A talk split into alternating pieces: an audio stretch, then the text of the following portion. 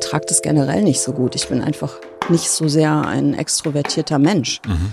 Ich nehme mir vieles schnell zu Herzen, brauche lange, um Dinge zu verarbeiten und komme mit der Intensität, die Öffentlichkeit halt immer bedeutet und sei das nur eine Bühne mit 20 Lesegästen davor. Ja, auch das ist einfach was, wo ich sozusagen, wenn ich das einmal mache, muss ich das hinterher 14 Tage verarbeiten. Ich habe halt ja diesen Freiheitsdrang, den man vielleicht auch Individualisierungsdrang nennen könnte. Ich habe aber nie gedacht, dass Freiheit dasselbe ist wie Bindungslosigkeit oder das Gegenteil von Verantwortung. Das habe ich nie geglaubt. Also das finde ich absurd, das zu denken. Ich sehne mich nach einem Gefühl zu wissen, wo ich hingehöre. Und zwar ähm, nicht streng politisch durchbuchstabiert in jedem einzelnen Ding, aber als Wohlfühlgruppe. Ja, also zu wissen, wo stehe ich, was ist mit den anderen, bin ich hier sicher, kann ich mal was sagen, ohne dass mich einer in den Hintern tritt. Also gibt's hier so auch einen Schutzraum. Danach sehne ich mich und danach sehnen wir uns, glaube ich. Alle.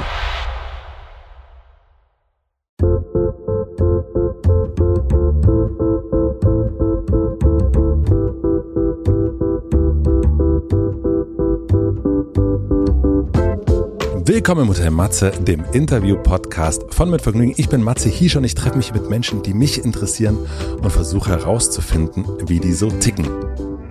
Mein heutiger Gast ist Juli C. Juli C. ist Schriftstellerin, Juristin, ehrenamtliche Richterin am Verfassungsgericht des Landes Brandenburg und zum zweiten Mal im Hotel Matze. Ihre Romane Unter Leuten, über Menschen, leere Herzen, Neuer sind gigantische Bestseller nicht nur in Deutschland. In diesem Jahr erschien ihr neuer Roman Zwischen Welten, den sie zusammen mit Simon Urban geschrieben hat. In diesem Buch werden einige große Diskursthemen unserer Zeit verhandelt und das versuchen wir auch im Gespräch. Ich wollte von Juli wissen, in welcher Welt leben wir eigentlich?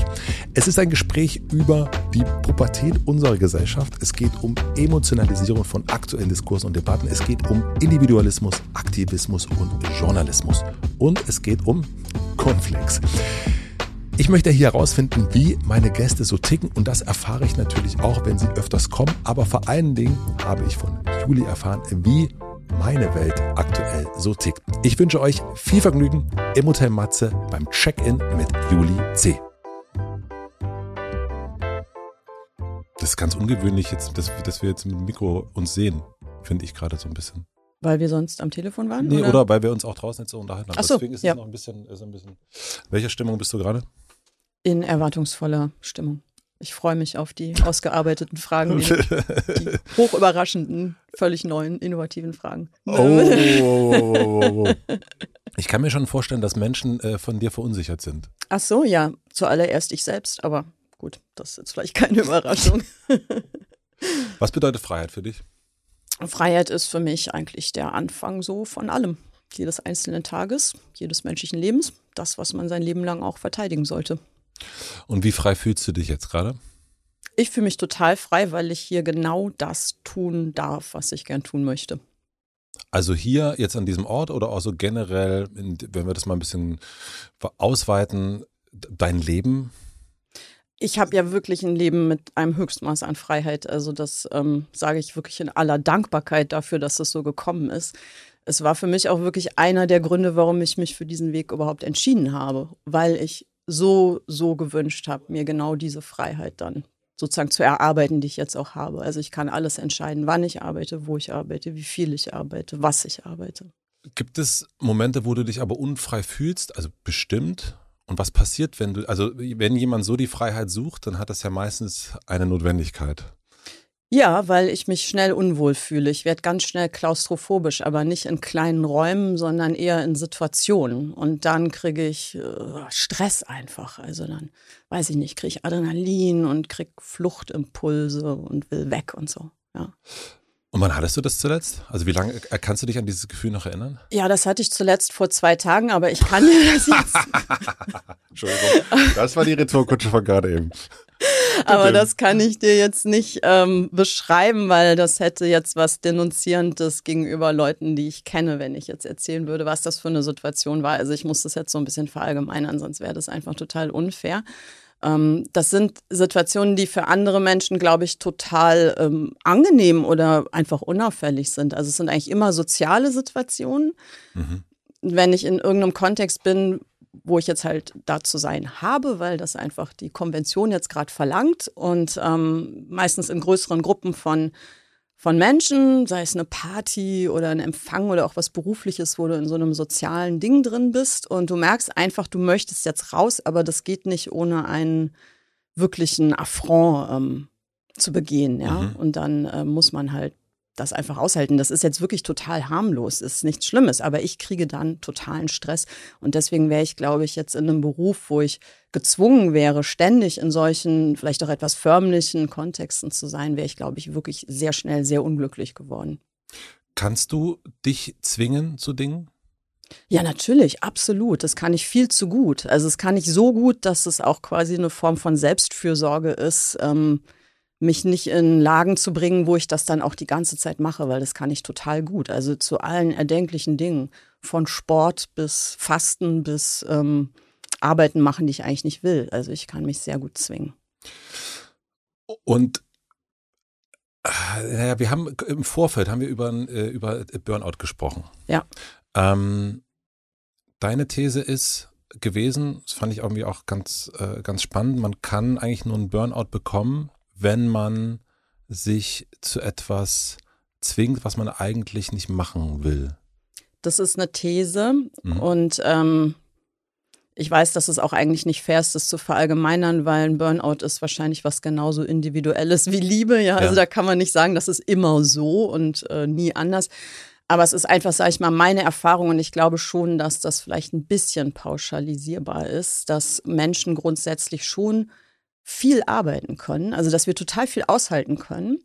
Also, dass es gar nicht so ist, dass wenn man mehr als sechs oder acht Stunden am Tag arbeitet, man automatisch krank wird. Also, wenn es was ist, was einem Spaß macht, wo man sich wirklich wohl mitfühlt, sind, glaube ich, die meisten Leute schon extrem belastbar.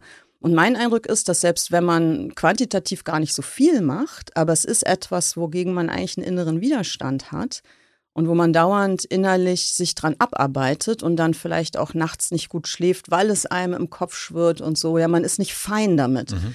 dass es dann toxisch wird und krank macht. Wie unterscheidest du da inner, innere und äußere Einflüsse?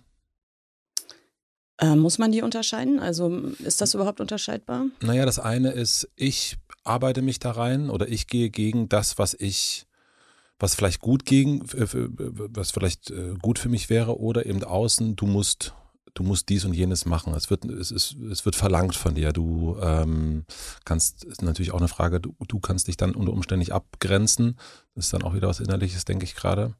Mm. Ja, also das, ich glaube, das ist nicht so leicht trennbar, weil das in, in den meisten Situationen und Berufen und auch familiären und überhaupt menschlichen Kontexten ja immer Mischverhältnisse sind. Also es gibt etwas, was man möchte, es gibt was, was man muss, ja, und es gibt dann immer die Frage, wie viel mutet man sich zu. Und natürlich wäre es äh, sehr kindlich und unreif zu sagen, ich möchte grundsätzlich nur in Situationen sein, wo ich zu 100 Prozent immer meinem eigenen Stiefel folgen kann. Und so meine ich es auch gar nicht. Ähm, das ist nicht das Ziel. Aber es gibt, glaube ich, einfach ähm, Sachen, die halt nicht gut zusammenpassen. Und zum Beispiel jetzt auch wieder von mir gesprochen, mir tut es zum Beispiel nicht gut, öffentlich aufzutreten. Ist nicht so, dass ich das nicht kann oder dass ähm, ich da drin schlecht bin, aber es tut mir nicht gut. Also es macht mich einfach fertig. Und am Anfang meiner beruflichen Laufbahn war aber klar, das wird halt von mir erwartet. Ja. Deswegen habe ich das die ganze Zeit gemacht. Und wäre auch gar nicht auf die Idee gekommen zu sagen, hm, ich merke doch, dass mir das nicht gut tut, also lasse ich das mal besser, sondern das war völlig klar, das gehört dazu, also zwinge ich mich und mache das. Und dann bin ich krank geworden. Und das lag aber nicht daran, dass ich 14 Stunden am Tag gearbeitet habe, sondern dass ich was gemacht habe, was mir einfach nicht bekommen ist. So ganz simpel formuliert. Und andere Menschen fühlen sich aber genau in der Situation vielleicht pudelwohl und die würden vielleicht krank werden, wenn sie die ganze Zeit allein in einem Zimmer sitzen und schreiben müssen. Dann mhm. würden die vereinsamen und ne, dann würde das vielleicht in eine Depression führen. Ich komme damit aber zum Beispiel besser zurecht. Wir treffen uns ja heute quasi zum zweiten Mal und ähm, ich finde es ganz interessant, weil ich äh, das erste Mal war vor zwei Jahren und ich habe das Gefühl gehabt, jetzt auch in der Vorbereitung auf das Gespräch und auch davor, also wir haben beim ersten Gespräch schon so slightly auch darüber gesprochen, mhm. über das äh, Überarbeiten und über die Grenzen gehen und eben äh, nicht nur an der Bushaltestelle zu sitzen. Und ich habe so das Gefühl gehabt, dass du in den letzten zwei Jahren doch schon ganz schön doll nach draußen gegangen bist. Eigentlich, ich habe ein paar Mal gedacht, hä? Echt? Ja. Und dabei war es umgekehrt. Mhm. Wie, ist dein, wie ist dein Empfinden? es ist total andersrum. Also aus meinem, aus meiner Perspektive, wenn ich sozusagen ähm, rückblickend in dem, was ich tue, eine Tendenz rausarbeiten sollte, würde ich sagen, ich habe es immer besser geschafft, mich immer mehr okay. abzuschotten. Und ich war vor zwei Jahren auch noch viel gestresster, als ich es heute bin, grundsätzlich. Ich glaube, die Wahrnehmung bei mir kommt natürlich auch ganz die deutlich. Kommt medial. Medial, genau. genau.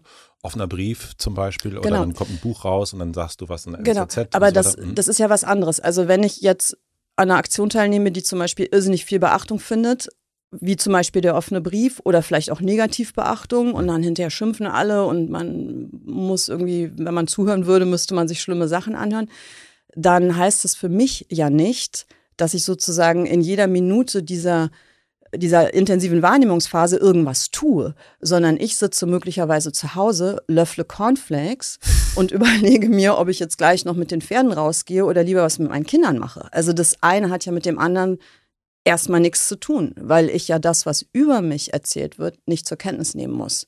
Und wenn das halt gelingt, und das gelingt mir halt immer besser, das zu dosieren, wie viel mich davon erreicht und wie ich dann auch wieder antworte oder mich wieder einbringe. Also wenn ich da das Gefühl, da habe ich einfach das Gefühl, bin ich immer besser darin geworden, da sozusagen die Kontrolle zu behalten. Also zu sagen, ich habe es jetzt gemacht, jetzt möchte ich aber eine Woche lang eigentlich nichts davon hören, danach mache ich vielleicht wieder eine Einlassung, dann ist es okay. Weißt du? Also mhm. so das zu dosieren und da auch so ein bisschen im Chefsessel einfach zu sein. Also sich nichts aufdrängen zu lassen, sondern nur das zu machen, was sich gut anfühlt in dem Moment. Das hört sich wahnsinnig diszipliniert an, natürlich auch. Es ist aber eher eine Disziplinierung des Umfelds. Weil, naja, für mich selber, ähm, also es ist ja nicht so, dass wir alle beschallt werden. Ne? Also es ist ja schon immer noch so, dass wenn man was mitkriegen will, muss man was tun. Sein Smartphone anmachen, in eine Zeitung gucken, so. Also da ist ja immer noch zwar sehr geringe, aber das ist eine Zugangsschwelle. Wenn ich die einfach nicht überschreite, dann bin ich unberührt. Ja. Das andere sind jetzt Menschen aus dem Betrieb, Verlag, Agentur, auch Freunde und Bekannte, ja, ja. die ähm, in aufgeregten Phasen das an einen herantragen. Mhm. Und dann ja. ist, wird die Schwelle von der anderen Seite überschritten, weil dann klingelt dein Telefon und dann ist irgendwie, weiß ich nicht, jemand aus der Familie dran und der erzählt dir völlig aufgeregt zwei Stunden lang, was er alles über dich auf Twitter gelesen hat, ja. Dann ist Twitter zu dir gekommen, weil dann kannst du ja nicht sagen, halt den Mund und auflegen. Also das ist eigentlich eher eine Disziplinierung des Umfelds, dass alle verstehen müssen, es ist ein langer Lernprozess gewesen, dass ich das nicht möchte. Das heißt, und das hat ganz lang gedauert. Du hast dein Umzug, äh, dein Umfeld wirklich erzogen und gesagt, egal genau. was du gerade liest über mich. Ich will es nicht wissen, genau. Ich will es nicht Verschon mich. Also wenn ich eine Frage habe, dann melde ich mich, ja. Aber komm nicht wow. zu mir und äh, erzähl mir all das. Also die Leute meinen es nicht böse, ja. Die sind dann oft selber so aufgeregt oder ärgern sich darüber und wollen dann mit mir zusammen ihren eigenen Ärger darüber aufarbeiten, mhm. aber ich will das halt nicht. Ja, und das ähm, klappt inzwischen halt total super. Und das hat von Jahr zu Jahr einfach immer besser geklappt. Verstehe. Mhm. Und wenn du da bei deinem Cornflakes sitzt äh, am Morgens, also schon mal ein schönes Bild, finde ich, ähm, gibt's, wann ist dir das letzte Mal der Löffel aus, dem, aus, dem, aus der Hand gefallen? Weswegen? Also wegen. Naja, wenn du, wenn es doch, also man, ne, du sitzt dann da und guckst so vielleicht so ein bisschen, was über dich geschrieben wird, weil du es gerade entschieden hast, es wird über dich was geschrieben und jetzt öffne ich das mal und dann gibt es ja dann Momente, wo man merkt, oh, fuck. Mm.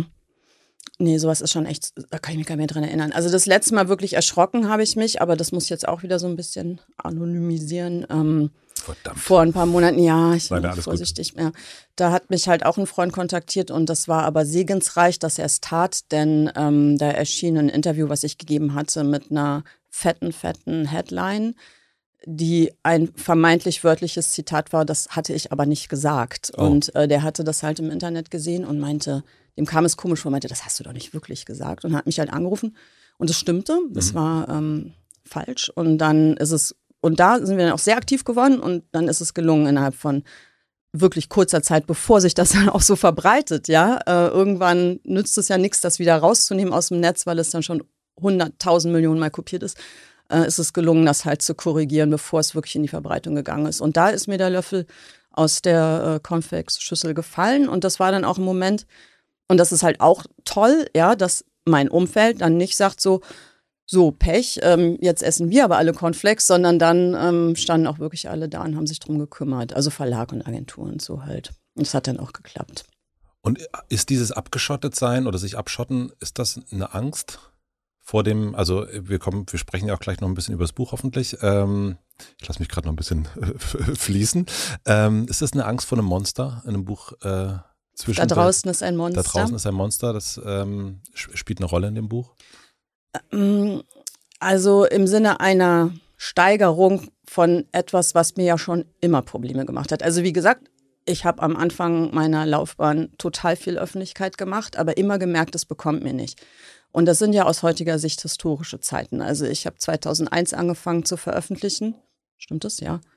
Ja, das stimmt. Ähm, und da war ja medial, diskursmäßig, stimmungsmäßig vieles anders als heute. Und ich finde einfacher für mhm. Menschen, die öffentlich aufgetreten sind, sich geäußert haben, im Diskurs teilgenommen haben. Und trotzdem bin ich ja auch damals schon nicht dazu. Also es, es war damals auch schon schwierig für mich. Und deswegen ist sozusagen jetzt nicht ähm, meine Abschottung, die ich übrigens gar nicht als Abschottung bezeichnen würde. Ich finde, das ist eine Dosierung. Das hat für okay. mich nichts mit Abschottung zu tun, weil ich ja nicht ähm, auf den Mars gezogen bin oder sage, mich interessiert gar nichts mehr, ich will nichts mehr hören, sondern ich versuche es einfach nur zu dosieren, dass ich selber bestimmen kann, wie viel reingeht und rausgeht, ja, mhm. beide Kanäle. Ähm, also diese Dosierung ist jetzt keine Reaktion auf ein aktuelles Monster, sondern das ist einfach was, wo ich irgendwann gemerkt habe, das ist besser für mich, weil ich vertrage das generell nicht so gut. Ich bin einfach nicht so sehr ein extrovertierter Mensch. Mhm. Ich nehme mir vieles schnell zu Herzen, brauche lange, um Dinge zu verarbeiten und komme mit der Intensität, die Öffentlichkeit halt immer bedeutet und sei das nur eine Bühne mit 20 Lesegästen davor. Ja, auch das ist ja schon eine unglaubliche Intensität, die du immer hast auf einer Bühne, durch das angeschaut werden, durch das Performen müssen. Ähm, das ist einfach was, wo ich sozusagen, wenn ich das einmal mache, muss ich das hinterher 14 Tage verarbeiten. Also muss ich gucken, dass die Zeiträume stimmen. Und wie groß ist das, was für dich erträglich ist? Also wenn wir jetzt miteinander sprechen. Das ist was anderes. Du, bist, du bist keine Bühne für mich. Ja. Und wenn aber so, keine Ahnung, wenn wir jetzt zu fünft hier in dem Raum wären, wäre das dann schon? Ja. Würde auch noch gehen? Nee. Das wäre dann schon für dich. Mhm. Ja. Und erstaunlicherweise, und deswegen finde ich halt Podcasts so toll, mhm. und das ging mir früher auch schon mit Radio so, ähm, macht mir das überhaupt nichts aus, dass wir jetzt ein Mikro haben und mhm. ich ja weiß, dass das dann hinterher Leute hören. Das stört mich gar nicht. Im Gegenteil, ich finde es total schön. Aber es ist halt was anderes, wenn die gucken. Ich ja. mag einfach nicht angeschaut werden. Ja, ja, ja, das hatten wir auch. Wir haben äh, ja vorher geschrieben und normalerweise filme ich jetzt auch alles mit und äh, du darfst natürlich auch sagen, nee, geht nicht. Ähm, das fand ich interessant auch, dass das, äh, und, und das, wenn ich, ich sag's jetzt einfach, du meintest irgendwie, man, man will Leuten nicht beim, beim Quatschen zugucken. Mhm. Was ist der Unterschied? Was, was glaubst du, ist es? Ja, das war natürlich nicht ehrlich. Mhm. Also mir ging es ja gar nicht darum, dass ob die Leute zugucken wollen oder nicht, sondern mhm. mir ging es ja darum, dass ich beim Quatsch nicht angeschaut werden will. Ja. Das ist ja eigentlich. Hast du Angst vor Bewertung? Oder warum ist das? Bestimmt, hat, glaube ich, jeder. Ähm, aber es ist halt einfach so, jetzt sitzen wir halt hier in dieser Kabine. Ich hänge hier auf meinem Stuhl wie ein Kartoffelsack mhm. mit äh, Schildkröten, Körperhaltung und ungemachten Haaren. Ich, ja, nein. sehr, sehr, ja, ja, ist toll. Aber sagen wir mal so, ich habe mir ein unfassbar, der ist knallgelb. Ähm, Fakt ist, dass wenn, ähm, wie sage ich, also hier steht keine Kamera, deswegen ja. habe ich bis zu dieser Sekunde im Gespräch, wo wir darüber reden, nicht mal darüber nachgedacht, mhm. wie ich hier sitze. Ja. Stünde hier eine, hätte ich die ganze Zeit schon darüber nachgedacht. Ist das nicht normal? Äh, ich habe das ja beobachtet. Oder ist das ein Frauending? Ich weiß nicht. Ich weiß es auch nicht. Ich habe das, äh, bei mir war das auch mit dem Mitfilm am Anfang auch eine, eine Hürde, weil ich überlegt habe, ändert das irgendwas am Gespräch? Und ich habe ähm, das dann sozusagen auch einfach mal so testweise Menschen gegeben und gesagt, die das oft hören und so weiter, merken die irgendwas, gibt es irgendeinen Unterschied? Und ich merke tatsächlich gar keinen Kann Unterschied. Kann ich mir nicht vorstellen. Aber das wird in den Köpfen und Herzen deiner Gäste einen Riesenunterschied machen. Das kann ich mir nicht anders denken. Also mhm. ich glaube schon, dass du die Intimität störst, wenn du filmst. Mhm. Glaubst du nicht? Mhm. Naja, gut, was weiß ich. Das, man weiß ähm, es nicht. Mm, man, es man weiß es, es nicht. Man, man, weiß es einfach nicht. Lass uns ein bisschen über das Buch sprechen. Ähm, Zwischen Welten, du hast es nicht allein geschrieben. Ähm, Simon Urban, mit dem hast du es zusammengeschrieben. Was war die Intention dieses Buch zu schreiben. Also vielleicht kurz erklärt, falls irgendjemand das nicht gelesen hat, es geht eigentlich um zwei Personen, die sich, ähm, Stefan und Theresa, die sich ähm, die früher zusammen gelebt haben, dann irgendwann wieder treffen, zufälligerweise.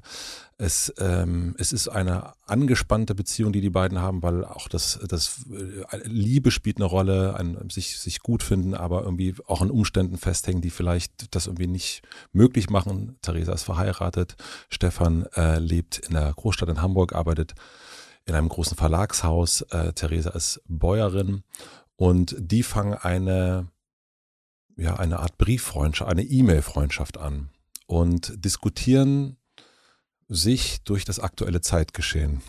Kontrovers, vorsichtig gesagt. Ja, ja. genau. Ähm, Habe ich das gut beschrieben? War das, kannst du das, oder gibt es noch irgendwas, was du noch also, ergänzen würdest? Ich würde noch ergänzen, weil mir das halt auch wichtig ist. Also du hast es schon erwähnt, aber ich würde es sozusagen noch deutlicher machen, dass die beiden jetzt ähm, sich nicht erst kürzlich kennengelernt haben. Das ist sozusagen keine Zufallsbekanntschaft oder eine frische Freundschaft.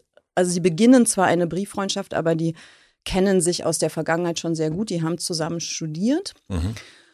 Und die hatten eine Lebensphase, in der sie zwar kein Liebespaar waren, das hat sich irgendwie nie so richtig realisiert, obwohl, hm, also zumindest ähm, er das vielleicht schon auch gewollt hätte, aber es ist nicht so richtig dazu gekommen. Aber sie haben in der WG gewohnt und die hatten etwas miteinander, was ich ähm, aus meiner eigenen Biografie oder meinem Erleben heraus sehr typisch finde, auch für ein bestimmtes Zeitalter. Ich mhm. weiß nicht genau, ob es jetzt ein biografisches Zeitalter ist oder auch ein epochales. Also bei mir sind sozusagen die 90er Jahre sind die Zeit, wo ich studiert habe. Es kann aber auch sein, dass es einfach die 20er Jahre des Lebens sind, also wo man so 20 plus ist, wo man sich mit Freunden so ganz eng zusammenschließt. Also man hat das Elternhaus verlassen kurz zuvor und ähm, vielleicht hat man auch schon erste Beziehungen, so Liebesbeziehungen aber das, was eigentlich zählt, ist diese Peer Group. Also ja. diese, und die wird eigentlich so ein Familienersatz. Also die wird unfassbar eng.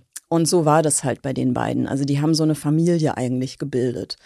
Damals. Und dann hat sich, hat das Leben sie so ein bisschen auseinander dividiert und dann kommen sie wieder zusammen und erleben sozusagen 20 Jahre später, jeder erlebt das aus seiner Warte heraus, dass der andere sich brutal verändert hat und auf einmal Sachen sagt, die unerträglich sind und dann fangen die an, in einer Mischung aus Entsetzen und dem Wunsch eigentlich sich wieder anzunähern, sich halt wahnsinnig zu streiten. Aber sie bleiben dran. Sie bleiben dran, weil es in Wahrheit schon etwas gibt, wofür sie sozusagen auch kämpfen in diesem Diskursstreit. Also es ist zwar der Zeitgeiststreit, aber es ist eben auch eigentlich der Kampf darum, jemanden nicht zu verlieren, der einem wichtig ist und das erzähle ich deswegen so ausführlich, weil das nicht nur natürlich ähm, persönlich einfach auch, finde ich, eine interessante Geschichte ist, sondern weil das auch aus meiner Sicht eine Metapher ist, die vielleicht erklären kann, warum wir uns auch als Gesellschaft so aggressiv streiten. Also dahinter steckt sozusagen eine These, also meine These, warum der Diskurs so emotional geworden ist, weil ich sozusagen behaupte, das steht hinter dieser Idee von diesen beiden Figuren, dass das sozusagen ein Familienstreit ist, in dem man vor allem Angst hat, den anderen zu verlieren und dadurch wird es so irrsinnig emotional. Okay, da muss ich nochmal nachfragen. Ja, du guckst jetzt nicht so, als hätte das irgendwie Sinn ergeben, was ich gesagt habe, aber nein, vielleicht nein. kommen wir da noch ran. Ja, unbedingt. Ja. Also ähm, ich, ich wiederhole mal, was ich gehört habe. Ja, also okay. ähm, die beiden st streiten sich stellvertretend für uns. Ja. Ähm, oder Teile von uns, oder, ja. Oder Teile von uns. Wir sind jetzt die Gesellschaft. Genau, ja. wir sind jetzt die Gesellschaft. Und bei diesem Streit, ähm, der sehr emotional ist, der persönlich ist, der persönlich verletzend, verletzend wird, ja. ähm, geht es in Wahrheit gar nicht um diese Sache. Also es geht gar nicht um den Fakt, ob wir jetzt richtig gegendert haben oder nicht, genau. sondern es geht eigentlich ähm, um die Zugehörigkeit es, zu einer Gruppe. Zu einer Gruppe. Die eine Erosion empfindet. Also die das Gefühl hat zu erodieren. Also das, was Und wir die so, um ihre Mitglieder kämpft sozusagen. Also dieses Zuhause Pubertät eigentlich. Also dieser ich das so das ist so das letzte, wo ich mich so also ich streite mich sehr selten und da weiß ich aber das wurde emotional absoluter Wahnsinn. Ja. Ähm, und da ist es natürlich genau die Situation, eigentlich, es ist hier die Gruppe, es ist die Kernfamilie und hier ist ganz, ganz klar die Biologie und alles sagt es, wir trennen uns jetzt so langsam. Aber keiner erträgt es eigentlich. Keiner erträgt es eigentlich. Mhm. Und deswegen wird es so hart und unerbittlich und ähm, persönlich. Verletzend. Ja, genau. Und es ist manchmal auch gar nicht klar, kämpfen wir jetzt eigentlich darum, dass alle zusammenbleiben sollen oder kämpfen wir darum, dass alle sich möglichst schnell trennen sollen? Ja, ähm, ja also das ist, was ich meine. Das ist sozusagen meine versuchsweise Antwort auf die Frage, warum es so unfassbar emotional geworden ist in diesem Diskurs, weil mhm. man kann ja sehr gut anderer Meinung sein und kontrovers sein. Und alle haben das Gefühl, oder das hört man oft, naja, heute wären ja auch die Fragen viel schwieriger und existenzieller. Das empfinde ich aber gar nicht so. Also wenn man sich mal zurück äh, erinnert, soweit man das halt äh, aus Altersgründen kann, an frühere Jahrzehnte der bundesrepublikanischen Geschichte, werden wir feststellen, da waren immens kontroverse, lagerbildende Fragen, ja, mhm. um die gestritten wurde. Und auch das war emotional und wichtig und existenziell, aber es ist halt was Neues hinzugekommen und das ist dieses Verletzende. Dann gibt es die Antwort, die sagt, nein, das liegt alles an den sozialen Medien, das ist alles das Internet schuld da habe ich immer so ein bisschen Schwierigkeiten, menschliches Fehlverhalten auf die Technik zu schieben. Also da weiß ich nicht, da komme ich nicht so gut zurecht. Also klar, das spielt immer auch eine Rolle und vielleicht katalysiert es das Ganze, aber ich glaube nicht, dass das sozusagen die, die Kernursache ist. Und mir fällt halt auch auf, und da bin ich auch nicht die Einzige und Erste, der das auffällt, dass es oft gerade Angehörige im weitesten Sinne des gleichen Wertekonsenses sind, die sich so aggressiv streiten und nicht eben Menschen, die in Wahrheit ein vollkommen unterschiedliches Weltbild haben. Mit denen streiten wir uns gar nicht, das sagen wir, mit denen reden wir gar nicht. Wir fühlen vielleicht noch nicht mal so richtig eine Notwendigkeit. Genau, Notwendigkeit ne? oder die sind vielleicht wo ganz Man, anders eine ganz andere Sphäre. Genau, und vielleicht, also ich meine, muss jetzt auch gar nicht sagen, sozusagen abgeschottet oder nicht erreichbar, sondern vielleicht ist es manchmal sogar leichter mit denen, weil die musst du vielleicht gar nicht mehr überzeugen, die musst du nicht zurückholen, du musst sie nicht therapieren, eingemeinen eines Besseren belehren, sondern du kannst sozusagen im Agreement to Disagree sagen, naja, du bist ja eh ein Vollidiot, also lass uns doch jetzt mal entspannt zusammen ein Bier trinken und uns unterhalten, ja, ja. also überspitzt gesagt. Während wenn sozusagen in der Metapher dein Bruder, deine Schwester, dein Vater, deine Tochter, also ein enger Angehöriger deiner Herde, deiner Sippe, irgendwas sagt, wo du das Gefühl hast, der verlässt jetzt hier irgendwie den, ne, das gemeinsame mentale Zuhause, dann bist du vielleicht auf einmal super aggressiv. Also daher kommt sozusagen diese These aus dieser Beobachtung heraus. Und glaubst du, also in der, in der Pubertät ist es ja genau das. Einerseits ist es ein Schrei nach Liebe, wie sehr erträgst du mich, äh, mit, auch mit bunten Haaren und ähm, ähm, nach Zigarette riechend. Ähm, und aber auf der anderen Seite, ich will verdammt nochmal weg, ich will mein eigenes Leben haben. Ich will nicht mehr zugehörig sein. Ich will auch selber entscheiden können und nicht äh, mittags um zwölf am Tisch sitzen. Also Pubertät ist ja eigentlich so der vielleicht einzig echte Anwendungsfall für Dialektik. Also du ähm, hast sozusagen zwei sich absolut widerstrebende Bewegungen. Das eine ist, wir möchten ganz eng zusammen sein. Das andere ist, ich möchte möglichst weit weg von euch. Und was dann ja optimalerweise passiert, ist, dass sich sozusagen aus diesen Antipoden eine neue Stufe ergibt. Und das ist dann ja auch im Optimalfall so. Also Familien durchleben diese pubertäre Phase und wenn Sie dann Jahre später darauf zurückgucken, wie Sie jetzt dann heute sind, würden Sie sagen, naja, es ist total anders als früher. Ja, also ich habe eine völlig neue Beziehung zu meinen Kindern oder zu meinen Eltern aus der anderen Sicht. Es ist was Neues entstanden, aber ich würde nicht sagen, dass wir uns verloren haben ja. oder so, ne? Sondern es ist vielleicht sogar auch qualitativ ähnlich eng, aber es ist völlig anders gestaltet und gelebt. So. Ja. Und das wäre sozusagen, wenn jetzt meine äh, Metapher irgendeine Art von Gültigkeitsanspruch hat, das, wo sozusagen die Hoffnung bestünde, dass es auch gesellschaftlich letztlich darauf rauslaufen kann und auch muss, dass wir quasi auf eine neue Stufe kommen, wo wir eine Form des Miteinanders äh, also entwickeln, die anders ist als das, was wir in der Vergangenheit hatten, aber nicht unbedingt weniger eng so und weniger herzlich, ja, sondern einfach nur völlig anders gestaltet. Und das, was wir gerade erleben, tatsächlich so eine Art gesellschaftliche Pubertät ist und wir das Gefühl haben, oh Gott, es wird immer schlimmer, wir kommen da nie wieder raus. Aber das denken alle in der Pubertät, dass es immer schlimmer wird und sie da nie wieder rauskommen. Und ist das dann nach deiner These eine Art von Evolution, die wir da gerade erleben, eine gesellschaftliche? Also ich meine, gab es ja schon immer, auch immer mal wieder sozusagen diese äh, pubertären ähm, Zeiten? Ja, die gab es immer wieder. Das kommt jetzt, glaube ich, so ein bisschen darauf an, ob man die Geschichte grundsätzlich eher als so eine Art Linie sehen möchte, die halt von tief unten nach möglichst hoch oben geht, mhm. also mit so einem linear progressiven ja. Weltbild. Wir entwickeln uns immer weiter. Es gibt immer Fortschritt, technisch, gesellschaftlich, menschlich, humanistisch, wie auch immer. Oder ob man jetzt vielleicht ein eher zirkuläres Bild hat und sagt, naja, letztlich wiederholen sich ähm, die Dinge auch, ja, also Reiche entstehen und vergehen, Gesellschaften finden zusammen und fallen wieder auseinander. Das ist, glaube ich, so ein bisschen Geschmackssache, ob man das jetzt eher linear oder zirkulär. Oh, ich bin eher so ein linearer bist, Typ, ja. Ja, ich bin eher zirkulär. Keine Ahnung, ich weiß gar nicht, was ich selber bin. Ich äh, bin vor allem, glaube ich, immer ähm, erpicht darauf, weil es gut ist für die eigene Psychohygiene, vielleicht aber auch der Wahrheit, so es sie gibt, ein bisschen näher kommt, die Dinge vor allem also zu versuchen, so ein bisschen eine kleine Draufsicht zu kriegen. Egal, ob ich jetzt sozusagen als Folie die Linie oder den Zirkel nehme, aber das, was aktuell passiert, einzuordnen in etwas, ähm, was ein Vorher und ein Nachher kennt.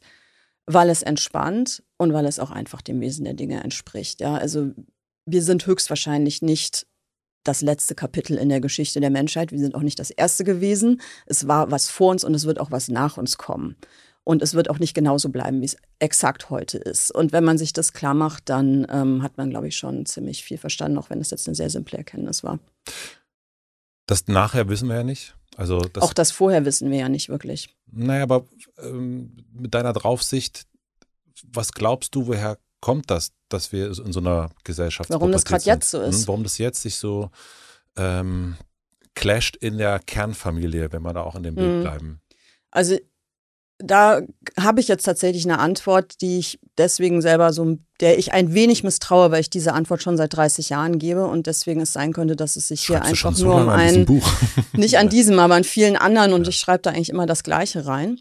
Und auch schon bevor ich geschrieben habe, also Bücher veröffentlicht habe, habe ich darüber immer wieder nachgedacht, ähm, dass wir als Menschen aus meiner Sicht Herdentiere sind. Ist jetzt auch keine Überraschung. Ich glaube aber, dass das was ist, was uns archaisch extrem krass dominiert. Und wir haben sozusagen über eine lange Phase von Zivilisationsgeschichte diese Herde organisiert. Durch bestimmte Institutionen, die wir uns gegründet haben. Und ähm, die wurden, die sind entstanden und vergangen, zirkulär oder wie auch immer. Die hatten eine Zeit lang Erfolg, dann wurden die abgeschafft, durch was anderes ersetzt und so weiter. Gesetzt war aber die Idee, dass wir uns in solchen Institutionen organisieren. Und dann kam eine Phase, wo wir auf einmal beschlossen haben, keine Herdentiere mehr zu sein, sondern Individuen. Und diese Phase geht jetzt schon 250 Jahre lang. Die hat aber dann irgendwann, glaube ich, im letzten, in der zweiten Hälfte des letzten Jahrhunderts krassen Drive bekommen in unserer Hemisphäre und ähm, ist jetzt sozusagen an einem Punkt, der wahrscheinlich, soweit man das äh, aus der Geschichtsschreibung und vor allem auch aus der Literatur weiß, ähm, besonders ist. Also ich glaube, eine so krasse Narration, dass wir Individuen sind, die sich selbst verwirklichen, selbst bestimmen, selbst, selbst, selbst, selbst, selbst. Selbst ja, ernähren. Selbst ernähren, alles selbst, hat es, glaube ich, in der Form noch nicht gegeben. Also so eine Identifikation mit sich selbst. Und das ist jetzt natürlich zur Herde der größtmögliche Widerspruch oder Gegensatz. Ja. Und dass daraus sozusagen das folgt, was wir jetzt mal Pubertät genannt haben, oder wo man auch sagen könnte, eine dialektische Notwendigkeit, da was draus zu machen, ähm, ist ja eigentlich erstmal überhaupt nicht überraschend. Und ich könnte jetzt behaupten, das habe ich vor 30 Jahren schon vorhergesagt. Ähm, das würde aber ziemlich oll klingen, wenn ich das jetzt sage. Ach komm. Ach komm. Ach komm, hau ihn raus. hau ihn raus. Ich hab's doch schon ich immer gesagt. Ich hab's doch gesagt. Ja. Juli C. Juli C hat schon immer gesagt, genau. Ähm, das heißt aber, dadurch, dass du das seit 30 Jahren beobachtest und noch länger ähm, und auch immer. Es hat mich einfach immer interessiert. Also als die ersten, also diese Selbstverwirklichung ist ja, also allein das Wort ist ja neu also überraschend neu vor dem Hintergrund von 2000 Jahren Kulturgeschichte oder so, also vor den letzten 2000, soweit man äh, die auf dem Schirm hat. Ähm, aber aus unserer Sicht ja schon wieder alt. Also ja. das ist ja irgendwie frühe 60er oder was weiß ich, noch davor. Aber in dem Moment, wo mir das sozusagen klar geworden ist, und das wurde in den 80ern, in den 90ern dann ja auf einmal richtig, richtig wichtig, ne? wo Leute dann auch echt gesagt haben, so, ich weiß nicht, ich möchte keine Familie gründen, weil das gefährdet meine Selbstbestimmung. Ja.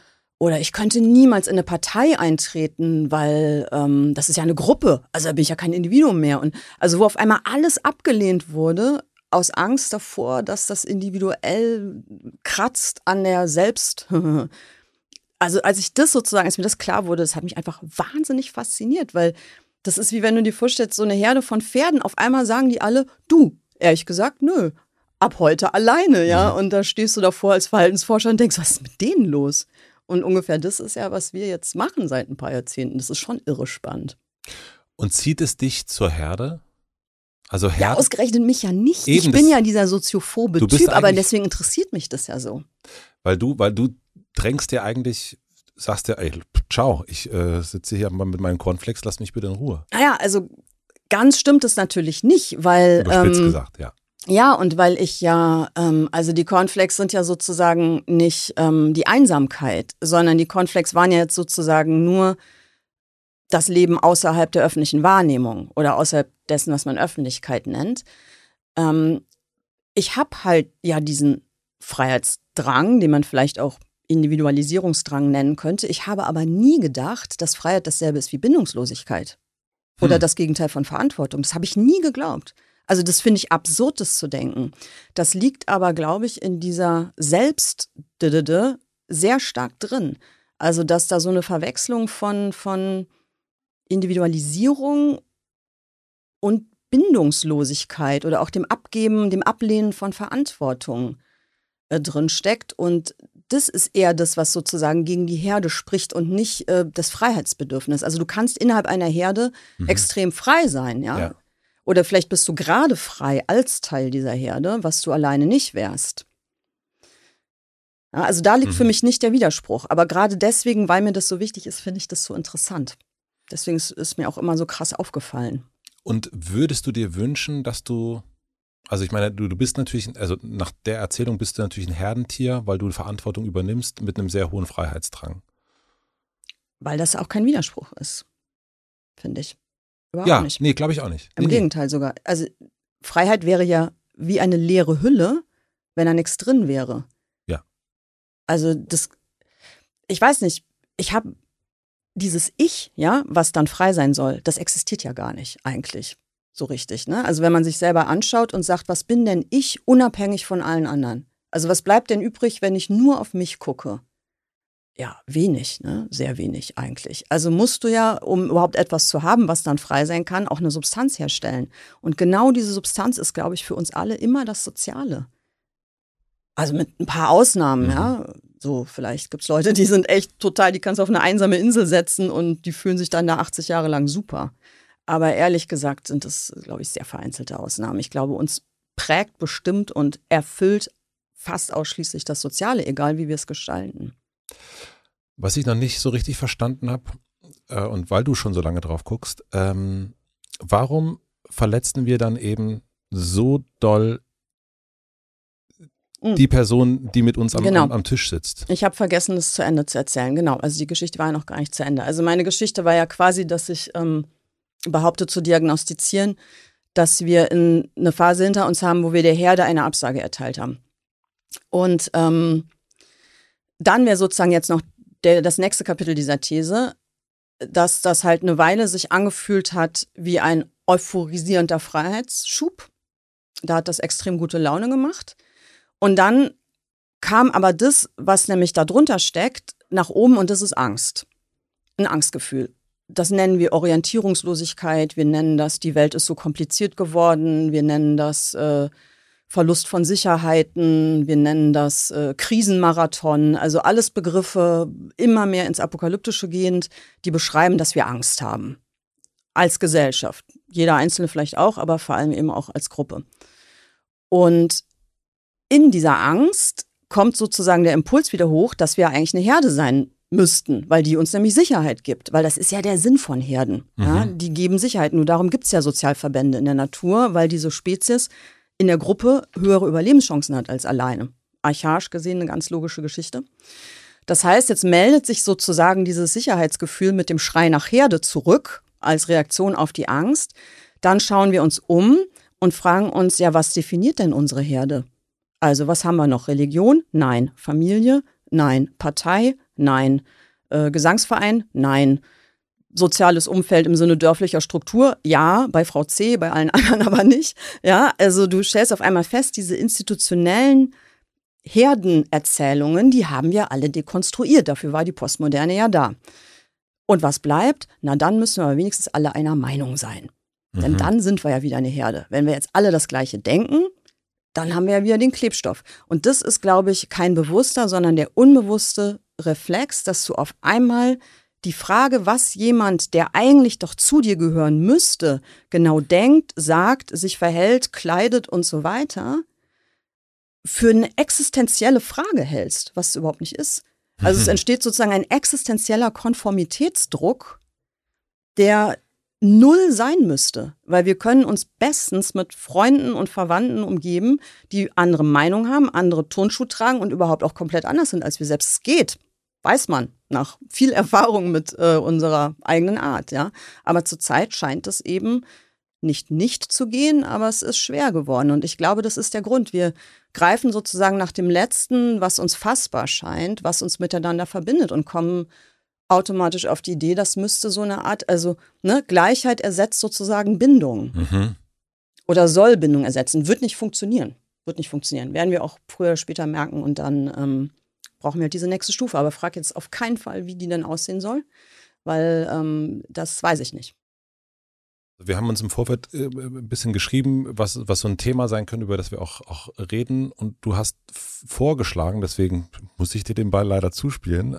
Stimmt, ich habe irgendwas von Gruppen geschrieben. Ne? Du hast geschrieben, mhm. du hast gesagt, ich fände es interessant, darüber zu reden, wie sich Gruppen formen. Mhm, da hatte ich. Mh. Und ja. äh, deswegen, du bist vorgeritten, ich ähm, da musst du jetzt weiterreiten. Also, ähm, ich also hatte da witzigerweise an was völlig anderes gedacht, aber natürlich woran ist hast das du gedacht? mit dem, ähm, es ist nicht was völlig anderes, ja. sondern es ist nur auf die gleiche Sache aus einer anderen Ecke so ein bisschen geguckt. Ich hatte darüber äh, nachgedacht, weil ich da auch immer wieder mit Leuten drüber rede und das sehr spannend finde. Also da ging es mir eher um was wirklich im genuinen Sinne politisches, nämlich eher so die Frage, wie sich politische ähm, Gruppen bilden. Also Gruppen, die was möchten. Die sagen, wir als Gruppe haben ein Anliegen und das möchten wir politisch realisieren. Also Nehmen wir äh, Klima. Das zum Beispiel. Nehmen wir genau. die Grünen. Genau, das ist eine ganz klassische Gruppe. Ja. Und ähm, da bilde ich mir halt ein, in letzter Zeit beobachtet zu haben, vielleicht stimmt es auch nicht, aber spricht ja einiges dafür, wird ja auch öfter mal analysiert, dass wir sozusagen ähm, ein bisschen davon wegkommen, das klassisch ökonomische Interesse als zulässiges Gruppenmerkmal zu, zu sehen.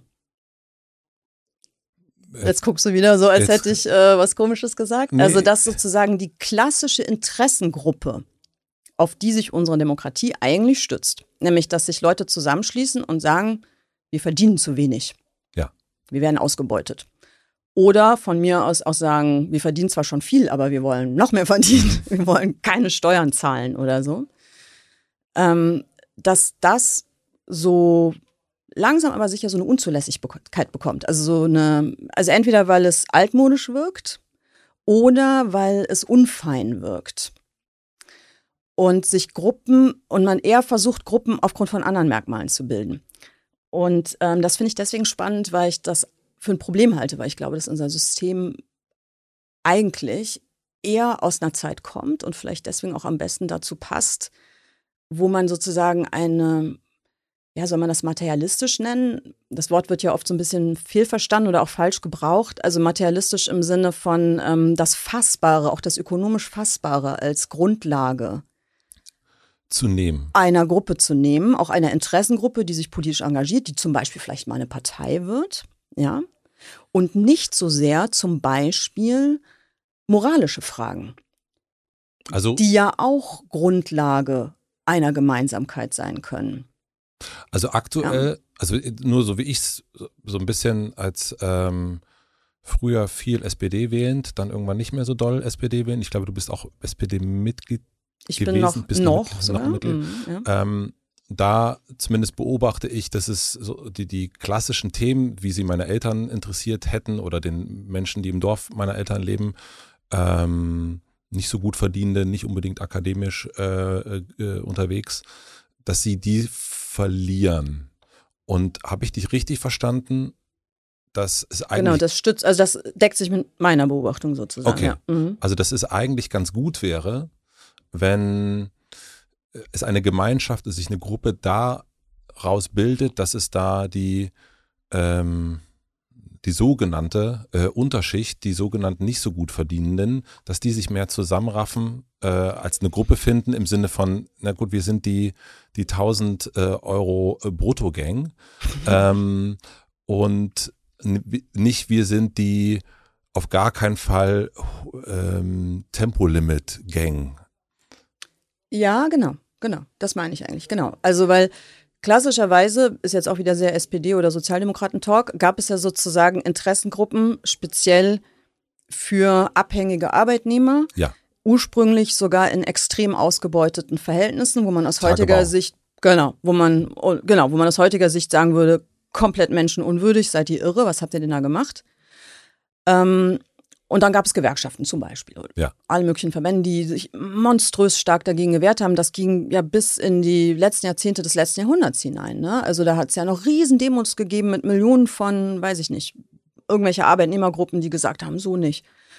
Und dann zusammen mit dieser Individualisierungsphase, über die wir schon gesprochen haben, hat sich ja auch das Arbeitsumfeld total geändert. Mhm. Also immer mehr Leute haben ja auch angefangen, eben nicht mehr in so stetigen Beschäftigungsverhältnissen zu sein, sondern wir haben das dann mal prekär genannt, dann haben wir es so genannt, also kaum fasslich, dann hast du ein Jahr das gemacht, zwei Jahre machst du das, vielleicht hast du zwei Jobs gleichzeitig oder so. Mhm. Gibt auch noch klassische Arbeitnehmer, aber die sind, das ist nicht mehr so ein universelles, äh, großes, überall gleiches System. Ne? Die gibt Solo-Selbstständige, Freelancer, alles Mögliche. Nichts von dem sagt jetzt aber was darüber aus, ob die von dem, was sie verdienen, eigentlich leben können. Wenn ja, ob es sozusagen ähm, angemessen ist, auch im Gerechtigkeitsspiegel, also ob sie da angemessen im Vergleich mit dem, was andere Leute für weniger Arbeit kriegen oder so, ja. Also es fehlen zunehmend die Maßstäbe. Und es ist natürlich irrsinnig schwierig, in so einem Umfeld eine Interessengruppe zu bilden. Und wenn du dann quasi noch sagst, für Geld einzutreten, ist so ein bisschen anrüchig oder altmodisch oder ja, Aber es geht doch jetzt um das Klima. Mach doch Selbstverwirklichung. Lass mal Klima mal raus, weil das finde ich ist eigentlich eher eine sehr ähm, klassische Art des Politikmachens. Also Okay. das finde ich ist eigentlich nicht so eine neue Form. Das ist für mich sehr vergleichbar mit anderen Protestformen oder Einforderungsbewegungen. Da geht es um eine sehr klar umrissene Sache.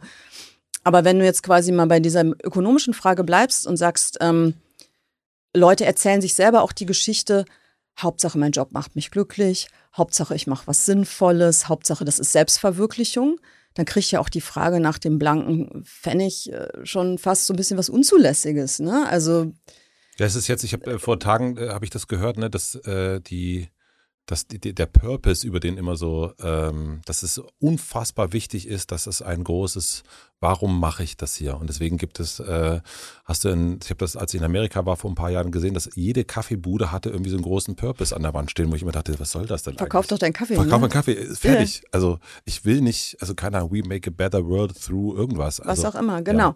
Genau, und das ist ähm, bei einer Firma sowieso eigentlich total lächerlich, weil das die Kaffee verkaufen will, weiß halt jeder, egal was sie vorne draufschreiben.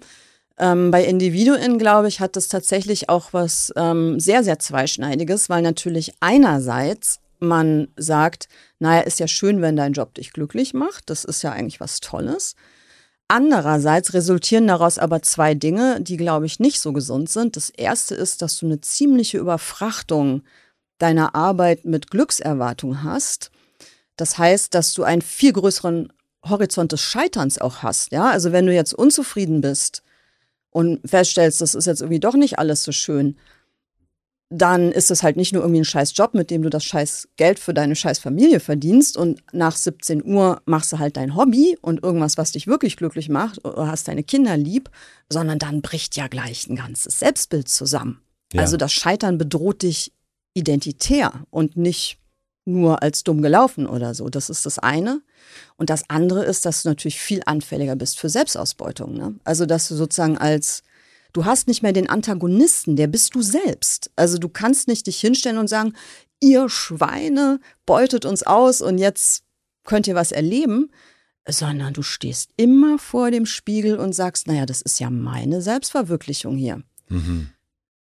Ja, Und das macht dich halt Ja, also es macht dich schwach im Sinne von, also es, die Psychoverwaltung ist schwieriger in dem Konzept, als wenn du klar sagen kannst, es gibt ein Innen und ein Außen. Es gibt Beruf und Freizeit, es gibt einen Chef und es gibt mich. So, ganz platt gesagt, ne, da kann ich meine Fronten definieren und da weiß ich auch, wogegen oder wofür ich kämpfe. Und deswegen hat das, glaube ich, wirklich eine sozusagen eine schwarze Seite, diese Idee der Selbsterfüllung und des Glücklichwerdens im Job, so naheliegend die natürlich erstmal ist. Das, äh, ich finde es aber super, dass, wie du es wie erklärt hast. Also das jetzt verstehe ich, was das Gruppenthema ähm, für dich war. Und ich glaube, wir kommen auch nochmal, wie sagen, da kommen wir nochmal dazu. Aber wenn wir jetzt nochmal zurückkommen äh, zur Pubertät, äh, das, äh, wir sind jetzt alle ausgezogen, wir haben unsere Eltern, bleiben wir mal an dem Bild, äh, cheesy, aber Mai, ähm, sind ausgezogen, haben aber irgendwie seit dem seit dem Auszug, seit der Umzugswagen losgefahren ist, nicht mehr miteinander gesprochen, ist alles richtig kacke gelaufen. Wie können wir denn so wieder ein bisschen Richtung Herde finden? Auch wenn du natürlich gar keine Ahnung hast, aber. Ich habe keine Ahnung. Und es ist ja nicht so. Es ist ja nicht, wir sind nicht in der Phase, wo wir schon ausgezogen sind und nicht mehr miteinander reden, sondern wir sind in der Phase, wo wir uns jeden Morgen anbrüllen nach dem Aufstehen. Also das würde ich eher sagen, ja, ist die recht. Phase. Und jetzt wäre, wenn wir diese Metapher jetzt überstrapazieren, bis sie äh, stranguliert zu Boden sinkt, ähm, wäre die nächste. Ja, ja, ja, genau, das ist mein Kerngeschäft. Ähm, irgendwelche Dinge zu strangulieren. Dann wäre ja die nächste Phase der Auszug. Ja. Und danach käme die Synthese. Und dann müsste man sich jetzt überlegen, was würde das denn bedeuten? Also der Auszug wäre dann tatsächlich gar nicht mehr miteinander zu reden. Das ist ja auch, was manche momentan befürchten. Also du hörst ja ständig, wenn über diese sogenannte Polarisierung gesprochen wird. Ähm, die Demokratie ist in Gefahr, weil wir verlernen, miteinander zu sprechen. Also das ist sozusagen, was jetzt gerade als Angstvision auch am Horizont erscheint. Also dass wir als Gesellschaft den Draht zueinander verlieren, uns irgendwann gar nicht mehr unterhalten. In den USA kann man sich das, glaube ich, auch schon so ein bisschen angucken, dass das tatsächlich die nächste Phase sein könnte. Und teilst du diese Angstvision? Ich bin halt nicht so ein Fan von Angst generell. Also ich finde, wo man sie vermeiden kann, sollte well. man sie vermeiden. Well. Hier sind die großen Angstfans. Ja. Hier sitzen sie wieder zusammen. Auf der anderen Seite. Schön. Genau. Naja, aber das kann man ja mal so definieren, dass man Angst an sich erstmal nicht so gut findet. Also kann man ja gucken, wenn man merkt, sie kommt auf, vielleicht kann man sie hinterfragen und ihr irgendwie den Stecker ziehen. Ist ja vielleicht nicht illegitim. Ähm, aber grundsätzlich, also mit dem Blick in die USA, man muss ja auch nicht sagen, alles, was bei denen ist, ist dann irgendwann auch bei uns. Ne? also das ist jetzt ja auch eine sehr langjährige Selbstbeschreibung, die wir gewöhnt sind. Also wir gucken immer rüber und sagen, die Musik von äh, übermorgen kannst du heute dort hören. Und das Gleiche gilt für gesellschaftliche Entwicklung. Aber ganz falsch ist es nicht. Sagen wir mal so, äh, man muss vielleicht nicht Angst davor haben, aber man könnte es als eine Möglichkeit in Erwägung ziehen und dann muss man sich natürlich fragen, ob man das möchte. Ob man wirklich sagt, okay, ja, da gehen wir durch und danach wird's schön oder ob man sagt, hier ist die Metapher beendet. Ähm, an den Ort gehen wir vielleicht dann doch besser gar nicht erst, weil. Ja, aber man möchte, das ist ja eine individuelle Entscheidung dann auch wieder. Ne? Also ja. diese, die Frage, möchte ich oder möchte ich nicht. Ähm, das sind individuelle Entscheidungen. Aber alles, was passiert, ist die Summe aus individuellen Entscheidungen. Es gibt kein Mastermind. Verdammt. Also jedenfalls nicht in meinem Weltbild. Also ja, unterscheiden wir uns das, wieder. Genau, auf der anderen Seite des Tisches ist. ja, nee, auch nicht in äh, meinem Tisch gibt es auch, ja. auch, nicht. Nein, Gut. aber das heißt letzten Endes, also wenn wir ähm, Herde wieder mehr sein wollen, muss jeder und jede für sich entscheiden, ähm, gehe ich da, äh, muss es jetzt unbedingt, muss ich hier meine Meinung durchsetzen oder nicht? Muss diese Person so sein wie ich? Muss die gendern und so weiter und so fort? Oder können wir das einfach mal nur, nur mal aushalten und ähm, wir müssen uns ja nicht jeden Tag sehen? Es ist ja nicht gesagt, dass ich mit irgendwas recht habe. Also es kann ja sein, nein, dass diese Metapher total falsch ist. Aber mal angenommen, da ist was dran, dann glaube ich, müsste man sich halt erstmal klar machen, was regt mich eigentlich so auf? Also warum regt mich das so wahnsinnig auf? Und wie das so ist beim sich aufregen, oft in dem Moment, wo man das besser verstanden hat, hört es eh von selbst schon auf. Also da ist manchmal Erkenntnis wirklich die beste Therapie. Also sollte das stimmen, dann glaube ich, ähm, wäre sozusagen ein sich selber mal prüfen und sich mal so ein bisschen nachspüren, auch vielleicht mal einen Vergleich einzustellen. Warum regt mich das auf, wenn meine beste Freundin gendert oder nicht gendert? Aber es regt mich überhaupt nicht auf, wenn der Typ von der anderen Straßenseite irgendwie die Deutschlandfahne raushängt oder was weiß ich. Also was, ne, was viel weiter entferntes macht oder so. Ja, Deutschlandfahne nicht, aber irgendwas anderes, was mir nicht gefällt. Ähm, und wenn ich das dann verstehe, dann rege ich mich vielleicht auch über das Gendern oder Nicht-Gendern automatisch schon nicht mehr so auf. Weil manchmal ist es wirklich so, dass Erkenntnis bei diesen sehr affektiv impulsiven Reaktionen schon helfen kann. Und dann wäre ja sozusagen der nächste Schritt, sich einzugestehen, dass man ähm, vielleicht in Wahrheit sich nach etwas sehnt. Und dass man diese Sehnsucht aber auf was Falsches gerichtet hat. Also man hat die Sehnsucht jetzt sozusagen darauf gerichtet, dass man von Leuten, die einem wichtig sind, egal ob man sie kennt oder nicht. Mir kann ja auch der, ähm, weiß ich nicht, Feuilleton-Chef aus irgendeiner Zeitung wichtig sein oder irgendeine Schriftstellerin, die öffentlich rumlabert oder so. Also Leute, die, dass man von Leuten, die einem was bedeuten, immer erwartet, das zu hören, was man eh schon denkt. Ja, also das ist eine falsche Sehnsucht. Die ist wirklich falsch. Und sollte man die haben, dann müsste man die sich, glaube ich, mal eingestehen und gucken, wonach man sich vielleicht sinnvoller sehnen könnte.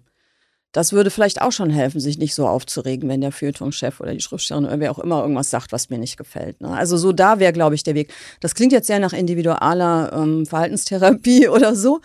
Aber wie gesagt, es ist letztlich die Summe aus einzelnen Entscheidungen oder Entwicklungen, die mhm. uns ausmacht. Und die Frage, inwieweit das halt ähm, ankommt, ähm, lässt sich halt nicht beantworten. Deswegen können wir ja nicht vorhersehen, was der nächste Schritt sein kann. Aber was ich ähm, eigentlich sagen möchte, ist, dass es keinen Grund für Defetismus gibt. Also es gibt für, was? für Defetismus oder was für das, das Glauben. Defetismus ist, wenn du glaubst, dass eh alles scheiße wird.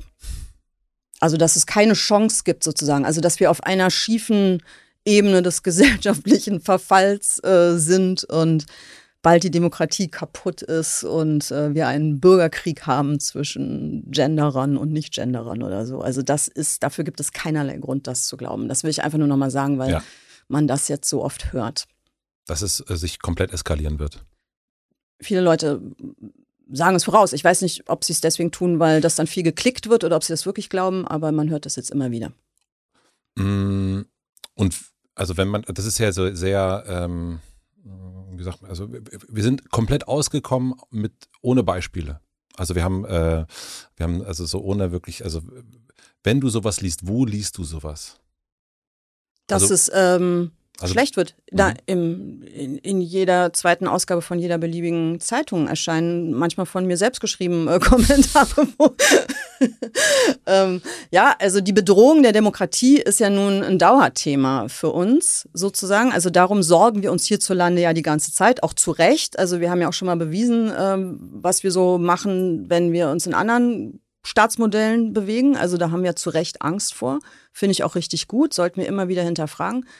Ähm, und der aktuelle Horrorhorizont ist ja, oder einer von verschiedenen, das aktuelle Schreckensszenario ist ja diese Polarisierung.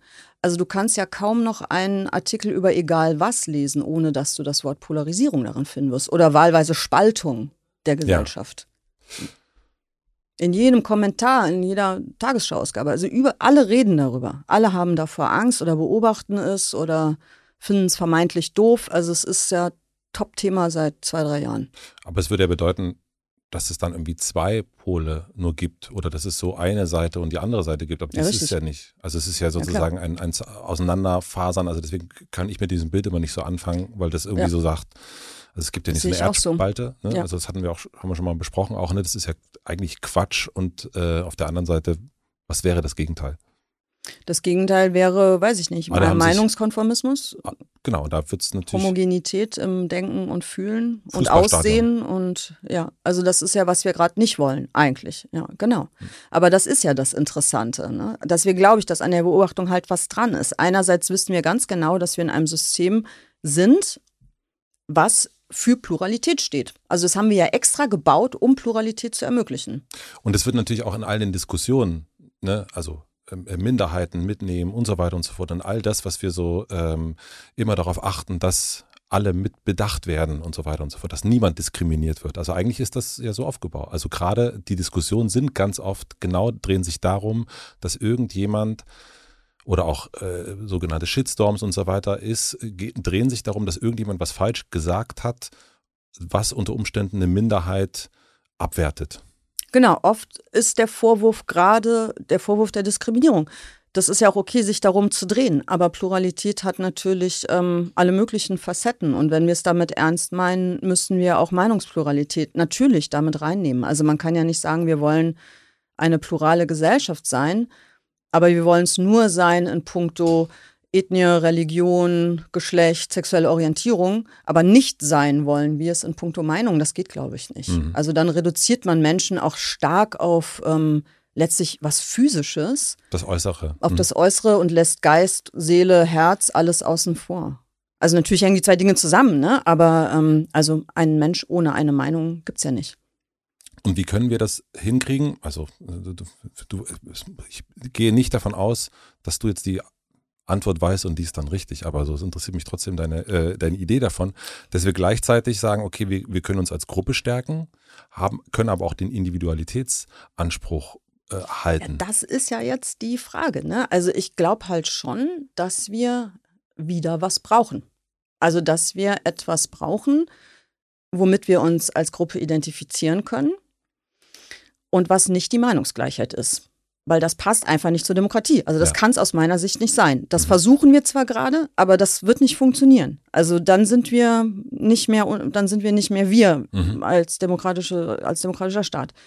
Ähm, und das ist jetzt halt die Topfrage und ich habe wirklich keine Antwort, was es denn sein könnte, weil wir hatten ja auch und haben es auch immer noch Versuche, alte Modelle wiederzubeleben. Ja, also Religionen sozusagen neu zu denken, zu ersetzen durch so parareligiöse, alternativreligiöse mhm.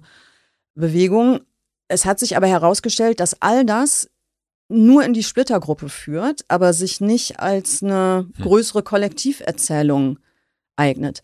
Jetzt gucken wir in die Parteienlandschaft und was sehen wir? Die werden immer kleiner. Ja, also die Volkspartei ist es anscheinend auch nicht so sehr, die selber das immer noch so vor ihrem Auge haben, dass sie wieder eine werden wollen. Man steht ja davor und denkt sich, hm, ehrlich gesagt ist die Zeit der Volkspartei, glaube ich, vorbei, weil auch die betrifft es. Und so ähm, guckst du auf all diese Institutionen, die wir früher hatten und stellst irgendwie fest, die haben wahrscheinlich ausgedient und die lassen sich auch nicht wiederbeleben.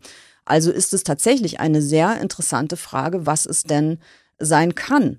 So und ich kann dir nicht sagen, was die Antwort ist. Ich hätte die Vermutung, ähm, dass es möglicherweise etwas damit zu tun haben könnte, ähm, dass Leute anfangen, sich sehr stark über ihre Regionen, über ihre Wohnorte, Wohnräume zu identifizieren.